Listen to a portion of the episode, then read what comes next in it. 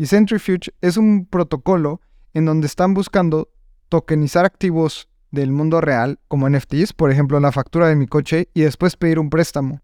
Y esto va a tener muchísimo sentido en un futuro cuando las escrituras de tu casa sean un NFT y puedas pedir un préstamo dejando como colateral el NFT y tomando los DICE. Esto en México ya se hace. Tú dejas la factura de tu coche como garantía y te dan un préstamo y los intereses son altísimos.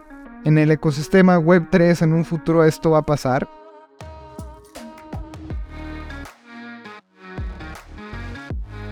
Hola de nuevo y te damos la bienvenida a otro Navegando el Espacio Cripto donde recopilamos las noticias más importantes del ecosistema Web3 para que tú no tengas que hacerlo. Aquí te informamos sobre las noticias de cripto, NFTs, DAOs, precios, DeFi y mucho más. Yo soy Abraham Cobos, estoy aquí con mi buen amigo Lalo Cripto, el niño viajero. ¿Cómo estás? Abraham, contento de estar otra vez por acá. Tenemos una locura de noticias. Las meme coins están con todos los BRC20 tokens, estos tokens en Bitcoin. Vamos a hablar de el tropiezo de Ethereum, qué pasó justamente con la Bitcoin Chain y más noticias. Así que este navegando va a estar va a estar bueno, va a estar un poco técnico y lo vamos a intentar hacer lo más sencillo posible para que el mayor número de personas lo puedan entender. Así que estoy emocionado de grabar esto. Buenazo. Y antes de empezar, recuerden sumarse a la comunidad de Espacio Cripto en Telegram. Ya somos más de 1600 personas ahí hablando sobre cripto, DeFi, Web3 todo el día, todos los días. Y es un gran, es, es un gran recurso para aprender y para continuar creciendo en comunidad. También recuerden que una vez al mes tenemos eventos, meetups presenciales en la Ciudad de México. El próximo será eh, durante la primera semana de junio, así que ahí en el Telegram de Espacio Cripto les estaremos contando. Buenísimo, pues vamos a empezar con las noticias de esta semana. Y lo primero es analizar los precios, como siempre, como siempre lo hacemos. Y más que analizarlos es ver en dónde estamos parados y paradas en este momento. Obviamente nada de estos son consejos de inversión, solo es para saber qué está pasando en este indicador tan importante que es el precio. Y hoy lo estamos grabando esto un domingo 14 de mayo a la 1.21. En este momento son las 1.21 de la tarde, hora del centro de México. Y Bitcoin está en 26.928 dólares y ha tenido una baja en la semana de 6.9%. Ethereum, Ether, en este momento está en 1.799 dólares y ha tenido también una baja de 6%. Y la capitalización total del mercado cripto en este momento está como en 1.18 trillones de dólares. Lalo, ¿cómo ves estos precios? ¿Qué está pasando? Ha sido una semana muy dura para el mercado. Una bajada del 7% en 7 días es duro de tragar.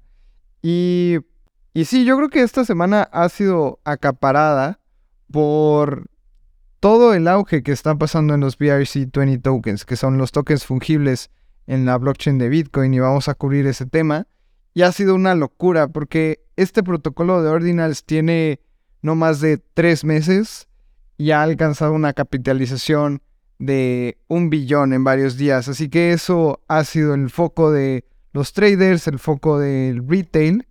Y yo creo que también esto ha afectado un poco los precios de los mercados. Así que más adelante vamos a cubrir justamente qué es esto y por qué es importante pero también esto ha saturado las blockchains o la de Bitcoin y también lo que ha pasado en, el cliente de Ethereum, que vamos a hablar un poquito más tarde, también ha afectado. Así que han sido, digamos, unos detalles técnicos en las blockchains que pudieron haber afectado los precios. Sí, también quiero mostrar, si nos estás viendo en YouTube o si nos estás escuchando en Spotify, puedes ver esto en YouTube. También lo vamos a, a mandar esta imagen a la comunidad y también en el Twitter lo vamos a tuitear, es una parte importante que está, que parece que está impactando los precios, es que hay un par de market makers, que son Jump Capital y Wintermute, que parece que están quitando su liquidez de los mercados. Entonces, cuando... ¿Qué quiere decir esto? ¿Qué es un market maker? Un market maker es una empresa que está todo el tiempo tradeando y hace arbitraje a lo largo de diferentes exchanges. Entonces ellos, estas empresas siempre están teniendo posturas de, posturas de compra y venta, entonces siempre eso incrementa la liquidez. ¿Y qué es la liquidez? Imagínate que hay una orden de compra de Bitcoin a 15 mil dólares y un Bitcoin eh, que se compra a 15 mil dólares y otro Bitcoin que se compra a 30 mil dólares. Es una postura. Entonces, cuando tú quieres vender, en, si pones una, una orden a precio mercado por esos dos Bitcoin, no, o sea, vas a tomar la primera orden de 30 mil y la segunda orden de 15 mil. Lo que va a hacer que tu precio promedio sea la mitad de esto. Entonces, esto es que no haya suficiente liquidez en el mercado. Y cuando no hay liquidez en un mercado, hay mucha más volatilidad. Porque no hay como estos colchones para apoyar el trading. Entonces, lo que estamos viendo ahorita es una gráfica que muestra la profundidad de mercado de BTC USDT en diferentes tiempos y podemos ver claramente cómo ahorita hay mucha menos profundidad de mercado, o sea, hay menos liquidez. Y esto hace que los movimientos de precios sean más abruptos. ¿Cómo ves esto, Lalo? Sí. Esto también, algo importante es que hace el precio de Bitcoin más manipulable por ballenas en el mercado. Y no solo de Bitcoin, sino de otras criptos que también se ven parecidas, que hay menos liquidez, entonces la gente puede manipular los precios. Y esto ha hecho que también ha sido, ha sido más volátil el mercado. Y eso es un detalle que es muy importante para todas las personas que estamos aquí. Y los market makers juegan un rol súper importante en los mercados. Son estas personas que compran y venden y nos dan liquidez y están del otro lado de las posturas y si no hay market makers, es un golpe muy, muy fuerte. Justamente yo empezaba diciendo que va a salirse de proveer liquidez en los mercados criptos o va, va a quitar mucha liquidez. O sea, va a permanecer en algunos pares.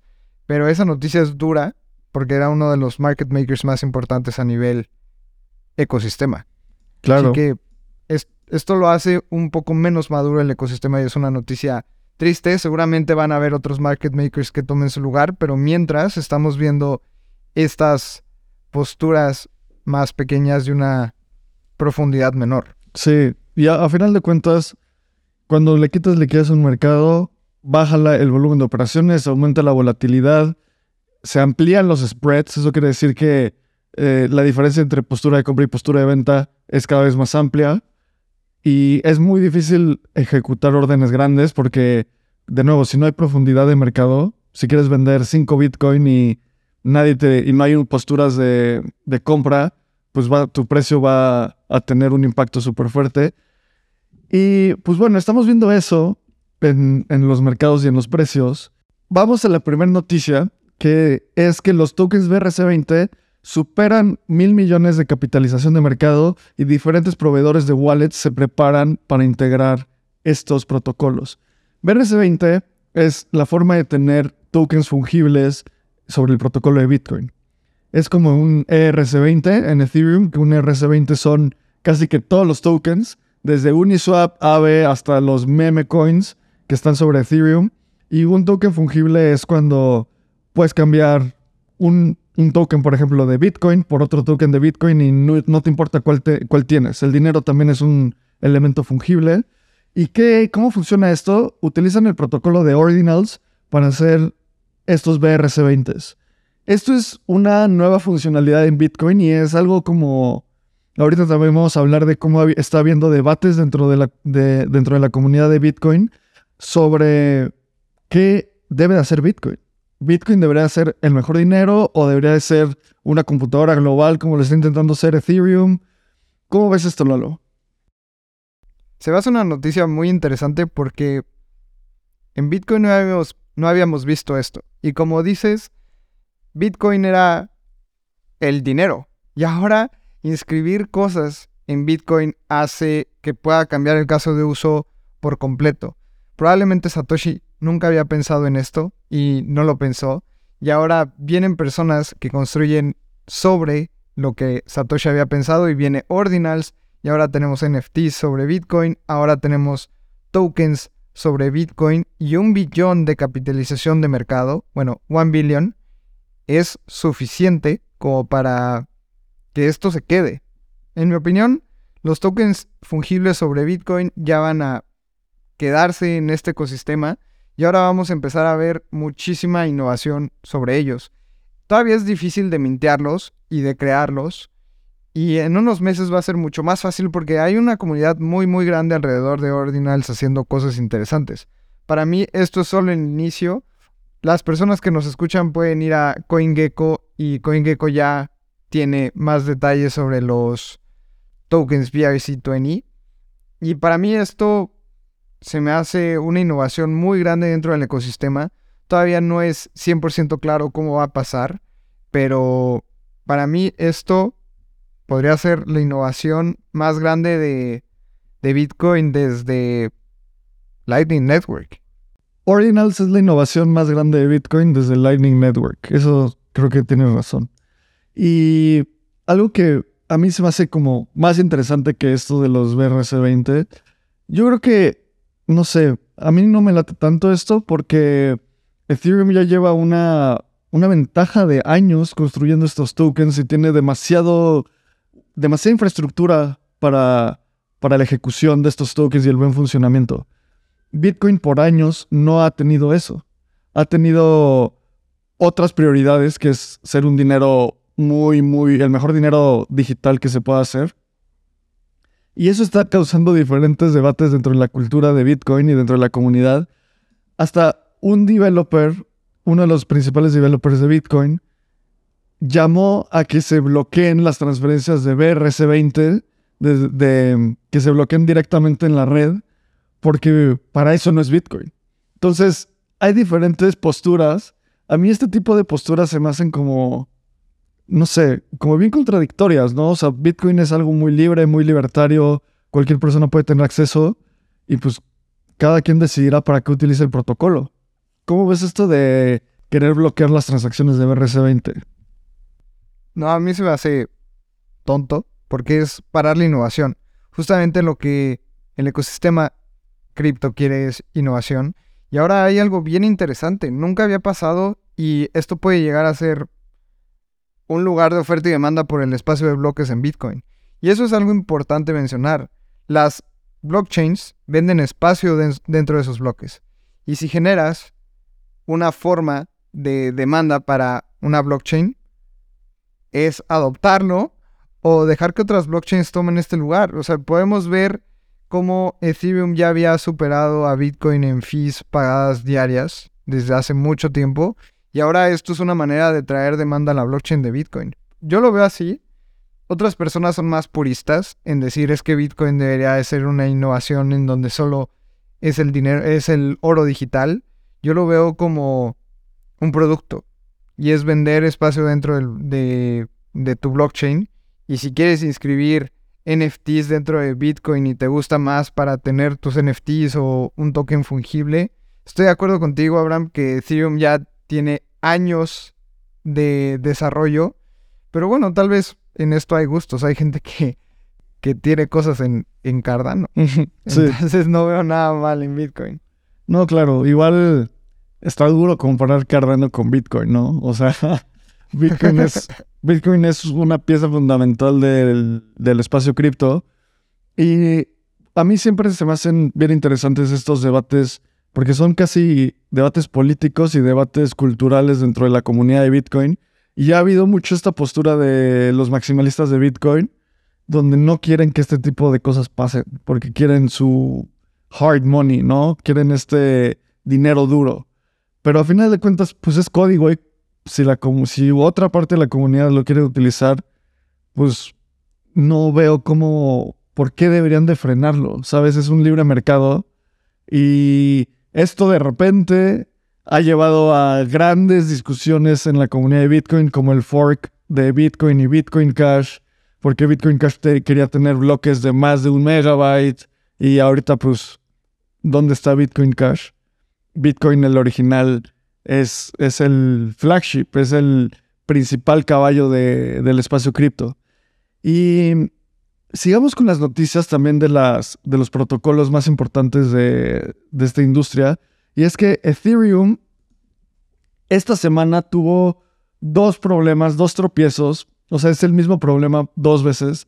Y es que el protocolo no alcanzaba a tener la finalidad en, la, en los tiempos que, que, se, que generalmente se tiene. ¿Qué es la finalidad? Entonces, con el Beacon Chain, el Beacon Chain es la capa de consenso de, Ethereum. Ahí es donde viven hoy todos los bloques. En un futuro va a haber eh, sharding y proto sharding y otras cosas.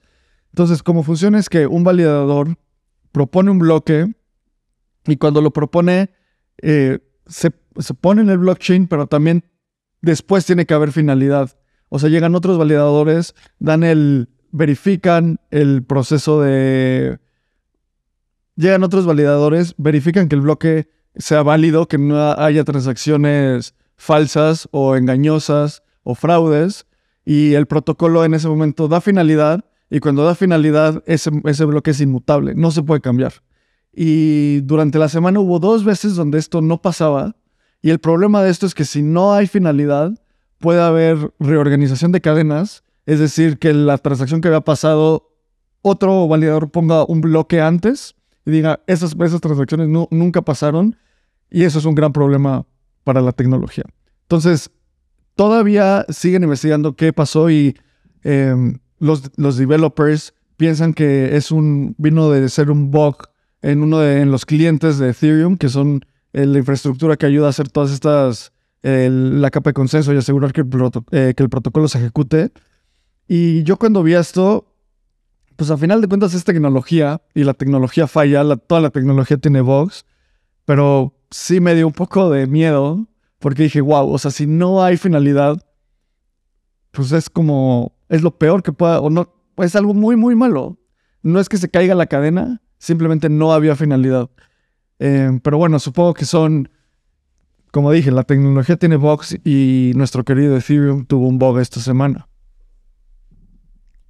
Fue una noticia dura. Creo que hubo pánico en el ecosistema en Twitter y yo creo que había mucha desinformación porque había gente que decía que si la, blockchain había parado, yo creo que también finalidad o, finality es un es una palabra dura. Y si, si, escuchas que la blockchain no tiene finalidad o finality, te asustas si no entiendes bien el concepto. Entonces yo creo que sí existió un cierto pánico y esto llevó a que el precio bajara. Y como decías, es tecnología y la tecnología falla. Yo creo que fue algo más pequeño de lo que se esperaba. Yo creo que cuando leí ese tweet o cuando leí que estaba pasando esto, la verdad es que pensé que la blockchain había parado. Después me informé más y entendí que era un bug y después se resolvió con unos parches. Pero es una palabra dura y, para mí es como, wow, creo que todavía hay muchas cosas que arreglar en, en la blockchain. Hay algo que me gustaría recalcar y estaba leyendo en Decrypt qué había pasado y hay una explicación bien interesante que dice, la finalización toma aproximadamente 15 minutos y se refiere a la garantía de que un bloque no se puede alterar o eliminar de la cadena de bloques sin quemar al menos el 33% del ETH total en staking, según la Ethereum Foundation. Yo creo que eso es importante porque no hubo finalidad o finalización, ni siquiera sé bien cómo traducir esa palabra, por una hora. Y eso asusta porque si no hay finalidad en, los 15 minutos que normalmente toma, se puede llegar a alterar ciertos bloques si es que todos los clientes no se ponen de acuerdo. Entonces, esto, esto fue duro y yo no sabía que tenías que quemar al menos el 33% para alterar un bloque del total de staking. Por eso es bien importante que seamos conscientes en el, en el tema de staking de la cadena en Ethereum y ayudemos a la descentralización de esta misma. Así que varias lecciones pasaron aquí. Abraham, ¿cómo es este tema? Sí, creo que es uno de esos temas como que nos da más herramientas para nuestro camino en el espacio cripto porque, o sea, yo había leído un poco del, del Finality Time, de qué es el finality, pero pues es una de esas cosas que chance sabes que es importante y sabes que está ahí, pero nunca la estudias.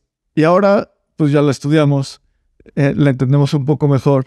Y el que el finality pase, cada, que te pase alrededor de cada 15 minutos es muy importante porque Ethereum produce bloques alrededor de cada 20 segundos. Si se, cuando están en Metamask, ves que cuando estás en Metamask y vas a validar una transacción, de repente cambia el gas cada 20 segundos, es porque recalcula el gas con base en el último bloque que se, que se generó. Entonces, si no hubo finalidad en una hora, quiero decir, quiere decir que más o menos 180 bloques no estaban impresos permanentemente en la cadena. Y esto es una vulnerabilidad grande porque allí puede haber hecho un trade muy grande y luego intentar atacar la cadena y reorganizar los bloques y ajustar las transacciones. Pero bueno, al parecer ya se, está, ya se ha resuelto y de nuevo, pues la tecnología tiene bugs y siempre va a tener bugs. Y Ethereum es una capa tecnológica, eh, una capa tecnológica y económica global. La siguiente noticia es sobre Do Kwon, el fundador de Terra, es liberado bajo fianza en Montenegro. Y es que Do Kwon fue arrestado por cargos de falsificación de pasaporte. No fue arrestado por cargos de fraude, de lavado de dinero o de varios cargos que podríamos imaginar después de todo el fraude que hizo con Terra, sino por falsificación de pasaporte. Lo encontraron con un pasaporte falso, lo metieron a la cárcel y ahora fue liberado bajo fianza con 400 mil euros. Después de todo el dinero que robó o estafó a la gente, 400 mil euros y listo, ahora va a ser arresto domiciliario en Montenegro. Y para él 400 mil euros no es nada. Va a estar libre en su casa, igual que Sam Bankman Fried. Es una porquería porque se ve que con dinero puedes hacer cosas que básicamente puedes violar la ley y terminar en una casa tranquilo con todos los millones de dólares que estafaste a la gente. Se me hace una noticia muy triste, pero bueno, veamos cómo, cómo procede. Abraham, ¿cómo ves Do Kwon en su casita jugando probablemente FIFA o lo, que sea? Fortnite. Pues no sé, o sea, la verdad, pues se me hace bien chafa porque también los cargos que le imputaron es por falsificar un pasaporte, que obviamente está mal, no debes hacer eso, pero es deberían haber cargos más fuertes de fraude. Y justo hace un año, esta semana se cumplió un año de ese icónico tweet de Do Kwon que decía Steady lads deploying more capital, que era como tranquilos, vamos a hacer, vamos a meterle más dinero al ecosistema, que era cuando Luna estaba crasheando. Y pues es, es bastante triste que pase esto. Y a final de cuentas creo que va a ser perseguido por las autoridades coreanas y por otras autoridades para que pague sus crímenes, no solo falsificar un pasaporte. Recordemos que Ronaldinho también fue a la cárcel por falsificar pasaporte y es una persona mediática, era un jugador de fútbol y fue a la cárcel por falsificación de pasaporte, pero esta persona que fue un scammer creó una de las mayores estafas en el mundo y está en casa, pagando 400 mil euros, de los cuales consiguió por estafar a la gente con un proyecto de Web3. Así que se va a una noticia bien chafa, pero pues también cosas que pasan. Sí, y también, justo esta semana también, siguiendo con las noticias de Do con las autoridades de Sur Corea aprobaron una petición para cancelar 176 millones de dólares que tenía Do Kwon en, pues, en activos domésticos en, Corea. Entonces, pues ya se le está viniendo la noche al querido villano Do Kwon creo que es cuestión de tiempo para que le, le, imputen cargos más, más duros. ¿Y sabes qué es lo bueno de todo esto, Lalo? Que ya sabemos dónde está y siempre vamos a saber dónde está. Y si se sale de su casa, se va a meter en problemas. Porque él decía como, no, no estoy huyendo, estoy cooperando con todo el mundo y pues resulta que no, sí estaba huyendo. Entonces, pues noticia chafa la neta, pero todo tiene un lado positivo, ya sabemos dónde está, ya lo pueden perseguir las autoridades y va a ser un buen día el momento en el que le demos cierre a todas estas historias de Sam Bankman Fried, de Do Kwon, de Three Arrows Capital. Ahorita que mencionas Three Hours Capital, me acordé de un live streaming en donde invitaron a alguien de Three Hours Capital y a Do Kwon. Y Kobe lo pueden ver en, en Openly. Y uno de Three Hours Capital le dice a Do Kwon, oye, mira, la verdad es que la cárcel no está tan mal. Así que ya deja de escapar. Sí, sí, sí. ¿Qué, qué porquería y en qué mundo vivimos en donde la gente puede decirle eso en un live stream a alguien más y ya entrégate, la cárcel no está tan mal. Total. Pero bueno, Sí, no, está. Pues, a ver, hacer un fraude siempre es terrible y, y lo más triste es como todo el daño que le hicieron a la industria. Y espero que paguen por sus crímenes simplemente. O sea, no le deseo mal a nadie, solo que, que, que paguen lo que han hecho. Entonces, ¿cómo ves? Vamos a la siguiente noticia. venga, la siguiente noticia es sobre BlockGPT y es un chat to earn. Y a ver, hemos cubierto los play to earns como Axie, que la gente jugaba videojuegos para ganar dinero. Ahora existe algo que se llama chat to earn, que es BlockGPT. Este no es, no es un consejo de que lo usen, pero vamos a cubrir la noticia. Y es que están buscando crear la competencia de ChatGPT, pero de manera descentralizada. Y la manera en que lo haces es, tú prácticamente eres la persona que entrena a la inteligencia artificial detrás. Así que le preguntas cosas, la inteligencia artificial te contesta si estás bien o mal. Y si estás bien, le das un thumbs up o un- una palomita de que lo hizo bien. Y así vamos entrenando a la inteligencia artificial para que nos responda de mejor manera todo el tiempo. Esto es de manera descentralizada y lanzaron dos tokens. El proyecto detrás tienen un token de gobernanza que por lo que entiendo va a ser una, una DAO si no, si no es que ya lo es. Y después un meme coin que esto para mí es Muy mala indicación. algo inútil. Exacto, es como, ¿para qué quieres un meme coin y un token de gobernanza? Y están construidos sobre PancakeSwap. PancakeSwap, recordemos que es como el Uniswap, pero del ecosistema de Binance Smart Chain. Y creo que es, a ver, es interesante y al final este tipo de modelos de inteligencia artificial van a salir. No sé si es el proyecto más serio, no sé si vamos a estar hablando de este proyecto en un futuro, pero es como cuando existió innovación de Play to Earn, es como cuando existió innovación en el ecosistema de Binance Smart Chain. Y bueno, creo que van a haber más proyectos en donde quieran eh, incluir la inteligencia artificial con cripto. Creo que son tecnologías que siempre la gente va a buscar unir. Y vamos a ver si se puede. Hemos visto también tokens de inteligencia artificial subir 10x, así que no dudaría que este token solo es un meme coin en donde dicen que van a construir el, el chat GPT descentralizado, pero es una idea cool. Sería interesante si el proyecto se pone serio, o al menos un chat GPT descentralizado siempre, siempre suena bien. Abraham, ¿tú qué piensas sobre esto? La neta, creo que es una de esas cosas que no, no va a jalar. O sea, creo que todos los modelos de X to earn, o sea, play to earn, chat to earn, eh, no sé, este tipo de modelos donde hay un token nativo para esto, son súper riesgosos porque literalmente es inflar la economía dando incentivos para que la gente use tu producto y en el momento en el que se acaban esos incentivos, pues la gente deja de usar tu producto.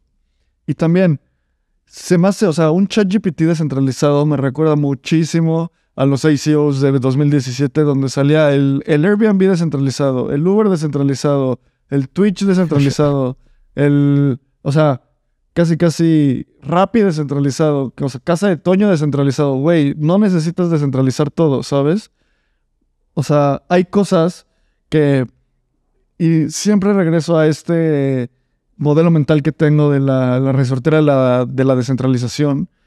La descentralización es un espectro y hay cosas que necesitan ser centralizadas para luego descentralizarse. Y no todo es optimizado para estar descentralizado. Cosas que sí están optimizadas para estar descentralizadas, muy DeFi. Todo DeFi. Cualquier cosa que haga un banco, casi cualquier cosa podría estar descentralizada. Uniswap es un excelente ejemplo, Aave es un excelente ejemplo, Maker es un excelente ejemplo, pero productos per se creo que es mucho más difícil. O sea, el momento, en el momento en el que esté descentralizado ChatGPT, como que pierde muchísima ventaja de, evolución tecnológica rápida. Ve, nada más Ethereum, nos tomó siete años llegar a este momento. Y todavía faltan muchas cosas por hacer.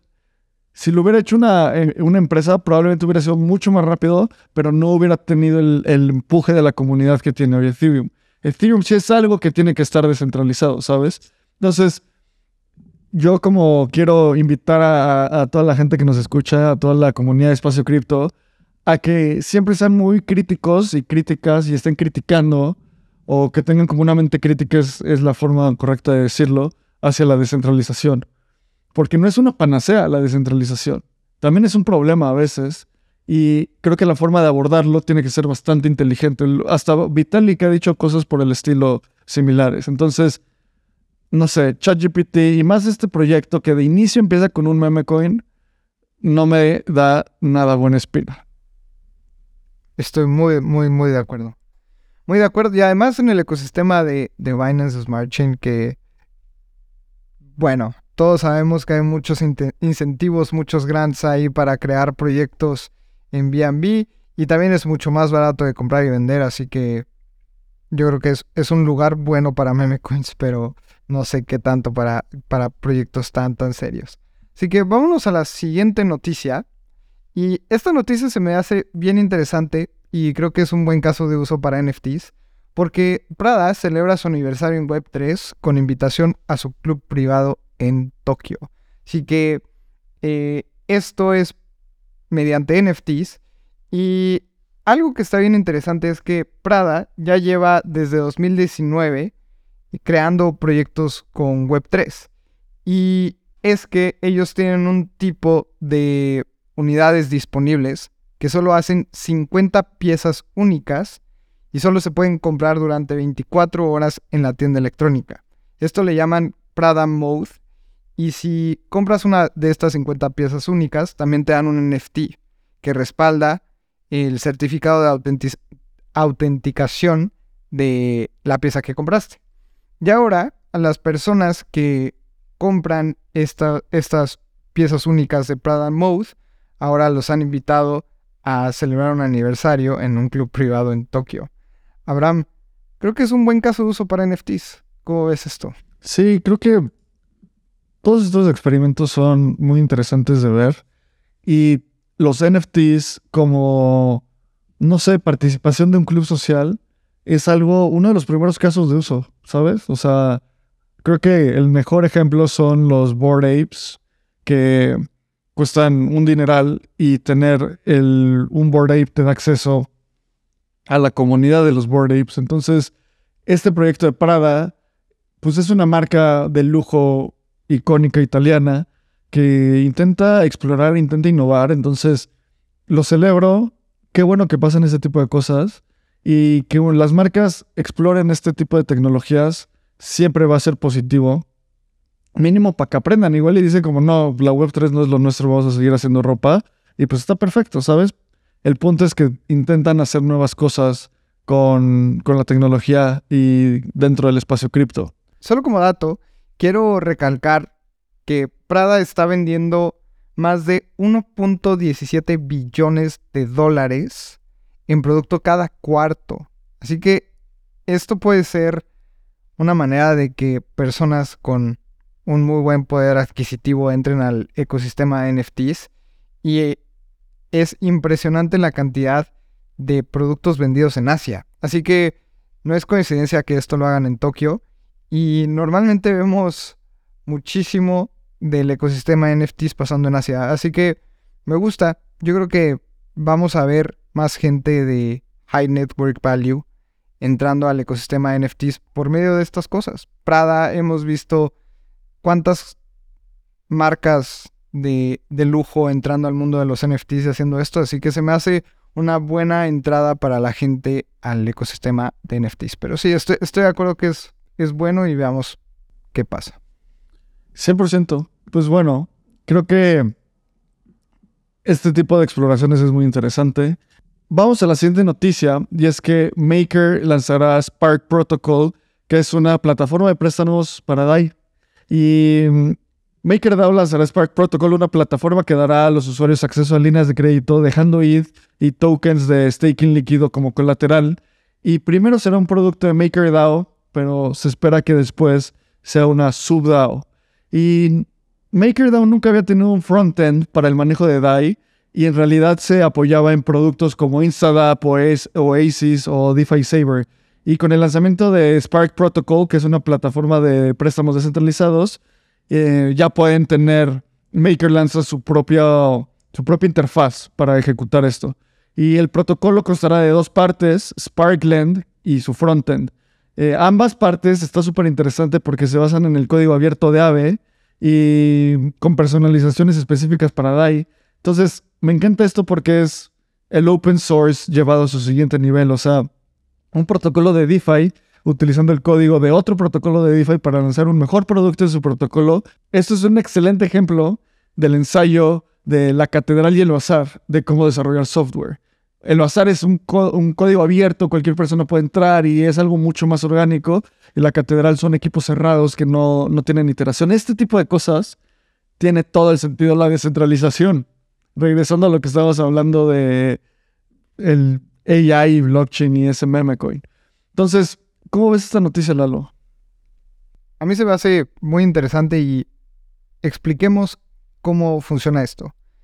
Yo voy a dejar un Ether que vale dos mil dólares como colateral y me van a prestar DAI. Me van a dar una línea de crédito y dependiendo de mi riesgo de liquidación puedo pedir 100 DAIs o 500 DAIs. Esto va a depender de cuánto colateral yo deje. Entonces, digamos que dejo 2000, pido 25% de mi colateral en DAI y puedo usar esos DAIs para lo que yo quiera. El Ether se va a dejar como colateral y voy a seguir teniendo exposición al precio. Entonces, si Ether sube a 3000, yo sigo teniendo mi Ether, pero solo me prestaron 500 DAI. Después, yo puedo pagar el préstamo, puedo pagar los 500 DAIs de golpe o puedo ir pagando 100 DAIs al mes y cuando termino de pagar me liberan el Ether que yo dejé como colateral y listo. Así es como funciona. Obviamente te cobran un interés, pero lo interesante de estos préstamos colateralizados en Ether es que sigues manteniendo tu Ether per se. Así que si Ether sube de precio, pues es mejor porque no estás vendiendo tu Ether para pedir este, estos DAIs. Por eso existen este tipo de protocolos de líneas de crédito y la más utilizada y de la que más hablamos es AVE, así que pueden ir a explorar. Y a mí me gusta muchísimo este caso de uso en el ecosistema Web3, porque para mí es el futuro de los préstamos. ¿Tú ya has pedido tus, tus préstamos en estas plataformas ahora? Sí, lo he hecho como, la verdad, experimentando. Y creo que este tipo de plataformas tiene muchísimo sentido en capas 2 como Optimism, Arbitrum, CK5 o cualquiera que, que te guste usar. Porque como está el gas ahorita, o sea, pedir un préstamo de 100 dólares, vas a pagar como 60 dólares de gas o más. Entonces, pues no vale la pena. En cambio, si tú tomas una posición, no sé, vas a pedir 10 mil dólares, son tasas de interés súper competitivas. Entonces, si tú tienes esto, pues si tienes capital y necesitas liquidez y no quieres vender tus, tus activos, este tipo de soluciones creo que son muy, muy buenas.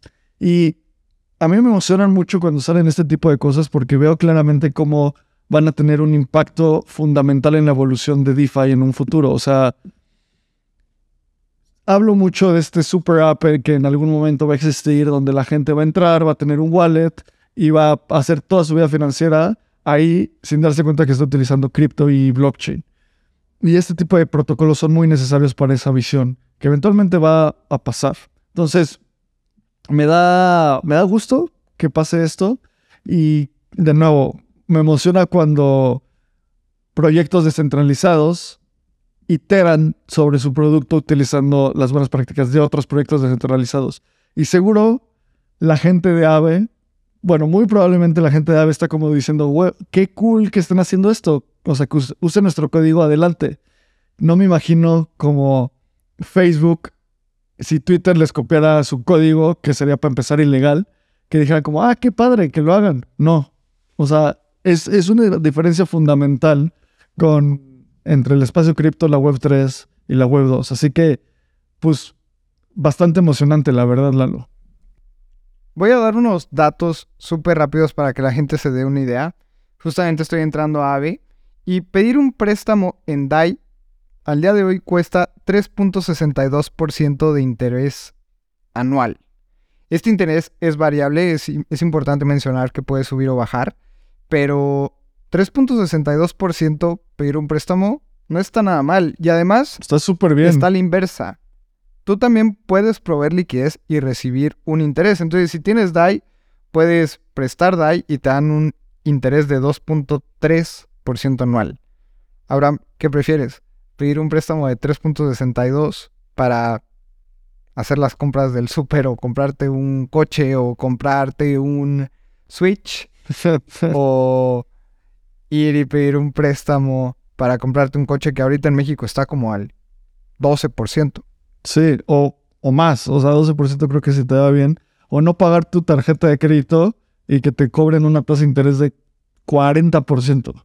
¿Sabes? O sea, como que tiene mucho sentido, solo es cuestión de tiempo. También un problema, yo creo que el principal problema de estos protocolos, o no es un problema, el principal reto y la principal barrera a la entrada de los usuarios es que la gente necesita tener capital para acceder a, esto, a, estas, a estas líneas de crédito. O sea, no hay, en DeFi al día de hoy, no hay líneas de interés sin colateral. Entonces, pues si, quieres un préstamo de 10 mil dólares, pues necesitas tener al menos 15 mil dólares. Entonces, es un poco contraintuitiva esa lógica, pero cuando, o sea, entendiendo cómo funcionan las finanzas personales, es una cuestión de capital versus liquidez. Entonces, me encantan ese tipo de protocolos. Creo que tenemos la obligación como industria de simplificarlos para que la gente los entienda y que... Porque es cero intuitivo. La, primera vez que yo vi Maker dije como, pues, ¿para qué pido un préstamo si yo ya tengo ese dinero, ¿sabes? Ese es como la si puedo vender el Ether, ¿no? Exactamente, si puedo vender el Ether. Pero a final de cuentas es una forma de, de apalancarte de una forma sana si lo haces bien. Eh, no apalancarte para tradear a 250x PP, pero apalancarte para tener liquidez sobre tus activos que crees que se van a apreciar en un futuro. A mí me emociona mucho y justamente tuvimos en el evento presencial en Bogotá, cuando fue DEFCON, tuvimos al, al CEO de Centrifuge. Y Centrifuge es un protocolo en donde están buscando tokenizar activos del mundo real, como NFTs, por ejemplo, la factura de mi coche, y después pedir un préstamo.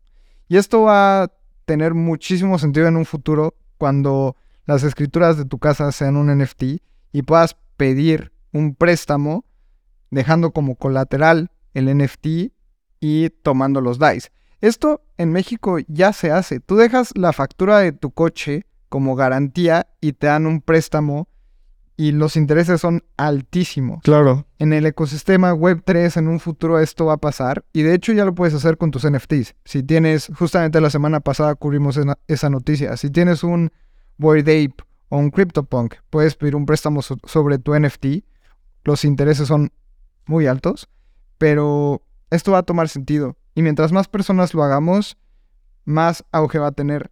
La estadística es que al día de hoy, 500 eh, 10 millones de dólares están siendo prestados. Solamente en Ethereum y en la versión 3 de AVE. Medio billón de dólares.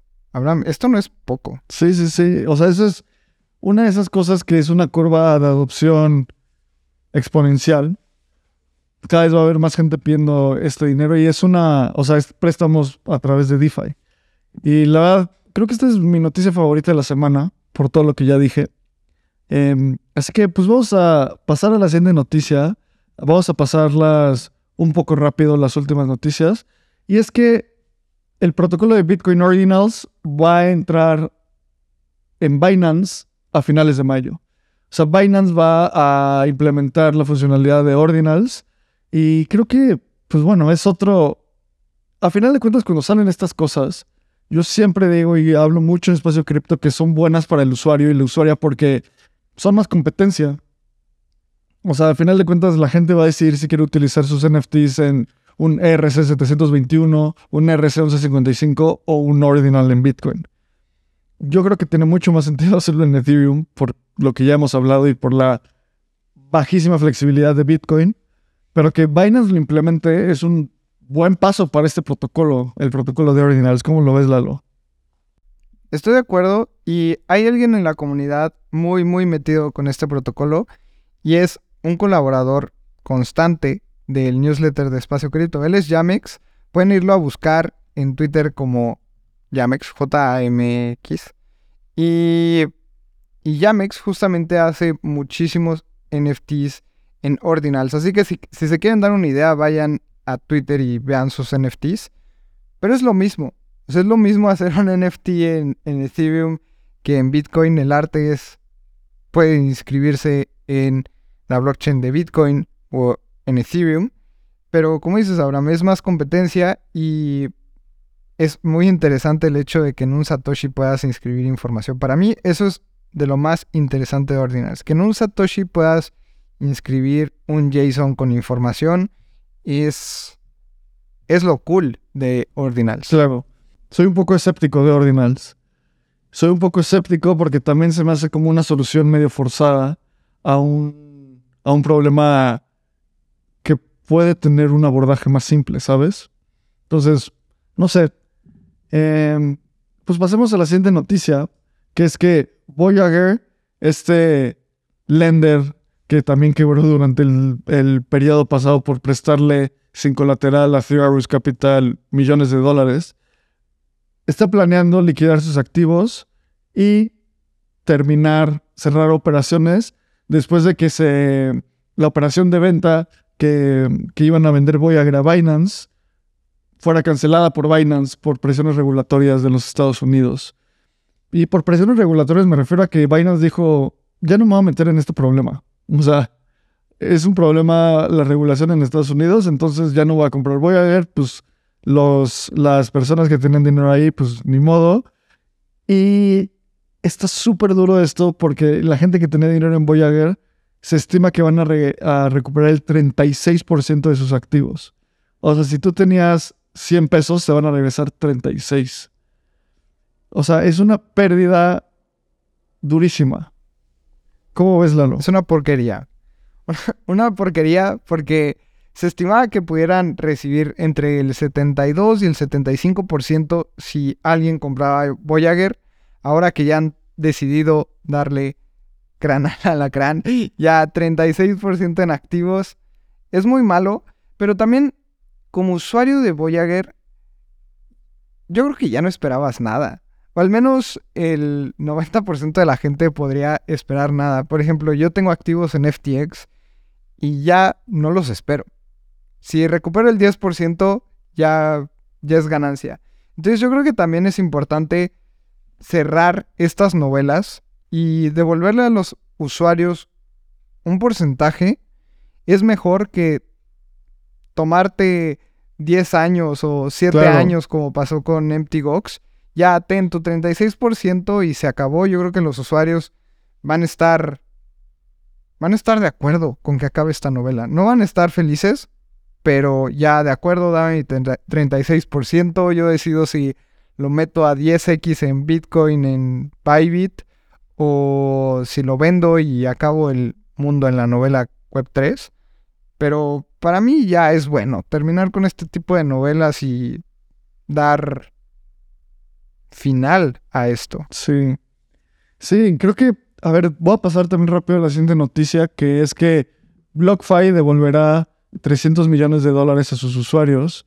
Y esto es, suena como algo bueno, pero hay que leer el detalle.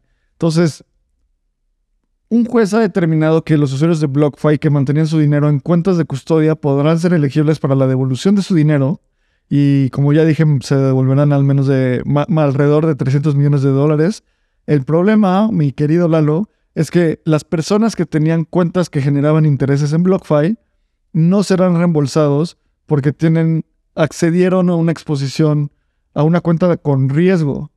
Entonces, esto fue dicho por el juez Michael Kaplan y se me hace bien duro porque casi que BlockFi, su principal producto eran las cuentas de intereses. También tenían una tarjeta que, pues básicamente colateralizabas tu línea de crédito con cripto, pero la mayoría de sus usuarios tenían cuentas de intereses. Yo, yo fui bastante usuario de BlockFi, ahí por ahí de 2021, y al final ya dejé como, o sea, ya ves que cuando sacas tu dinero siempre queda como un poquito de dust, un poquito de polvo. Entonces me llegó una carta a mi casa como de, ah, BlockFi está en bancarrota y yo, pues, quédense con mis cinco centavos, la verdad, me dan igual. Entonces, híjole, se me hace, pues, o sea, no sé, creo que también cuando tú tomas una posición de riesgo tienes que ser responsable de tus acciones. Y como en esta generación hablamos de la responsabilidad afectiva, también creo que hay que hablar de la responsabilidad financiera. Corremos riesgos si los aceptas. Está duro, porque la neta es, Espacio Cripto siempre es muy pro usuario y pro la comunidad, pero pues también es, una, es un riesgo que, por en el cual incurrieron los usuarios. ¿Cómo ves esto? Estoy de acuerdo, creo que es un riesgo que todos tomamos al entrar al ecosistema Web3. Pero lo duro de esto es que tal vez tú estabas en stablecoins, tal vez tú ni siquiera querías exposición a Bitcoin, pero querías generar interés y generabas 3% anual, 4% anual con BlockFi y por estar ahí generando interés se acaba tu dinero, creo que es muy duro.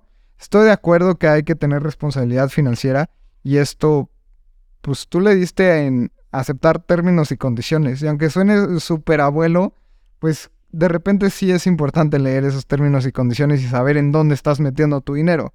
También si es una cantidad que te duela perder. Si son dos dólares y no te duele, pues haz tus locuras. Pero si estás invirtiendo una parte importante de tu patrimonio, creo que sí es importante saber en dónde está tu dinero. Y es una lección dura de que si estás centralizado, not your keys, not your coins. Si no tienes tus llaves privadas, entonces no es tu dinero. Así que es dura la lección, pero igual creo que es importante ya acabar con estas novelas de las bancarrotas y lo que te regresen va a ser bueno, porque yo creo que muchos usuarios ya tenían como este dinero perdido. Sí, sí, sí, sí.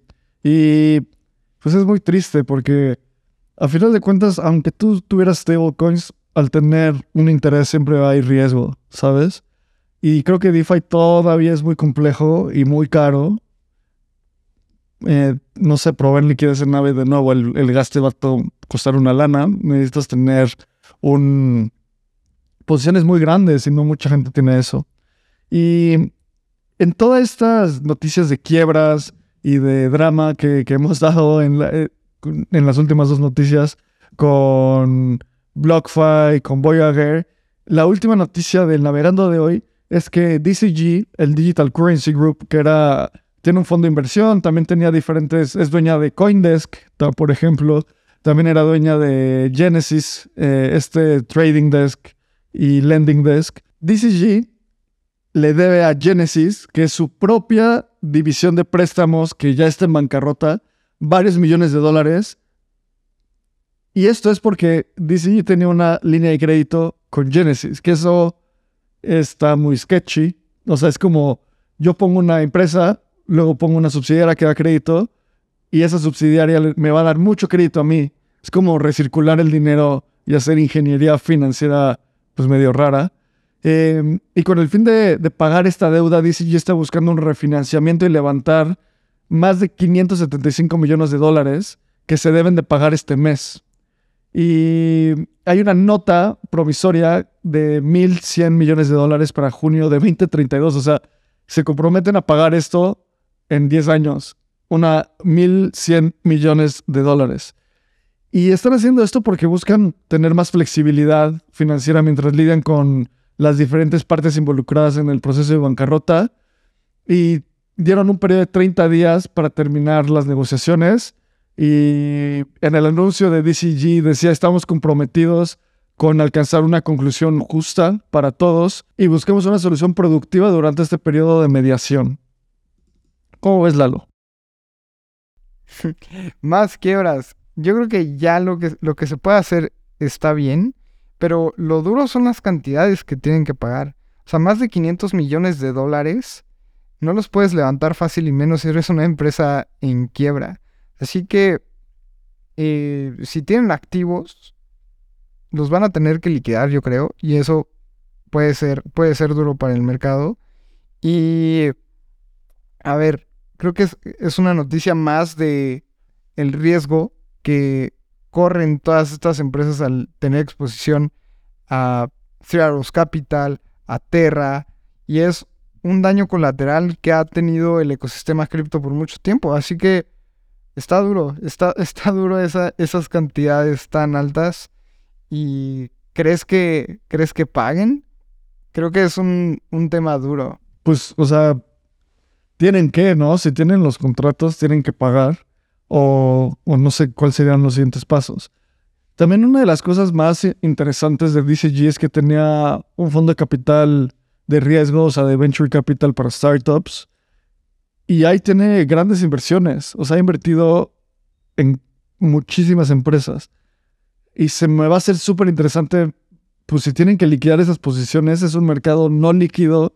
Entonces van a tener que salir a venderlas y muchas valuaciones de empresas se van a hacer medio que públicas. Entonces, esto parece que es un drama medio que va a tomar bastante tiempo.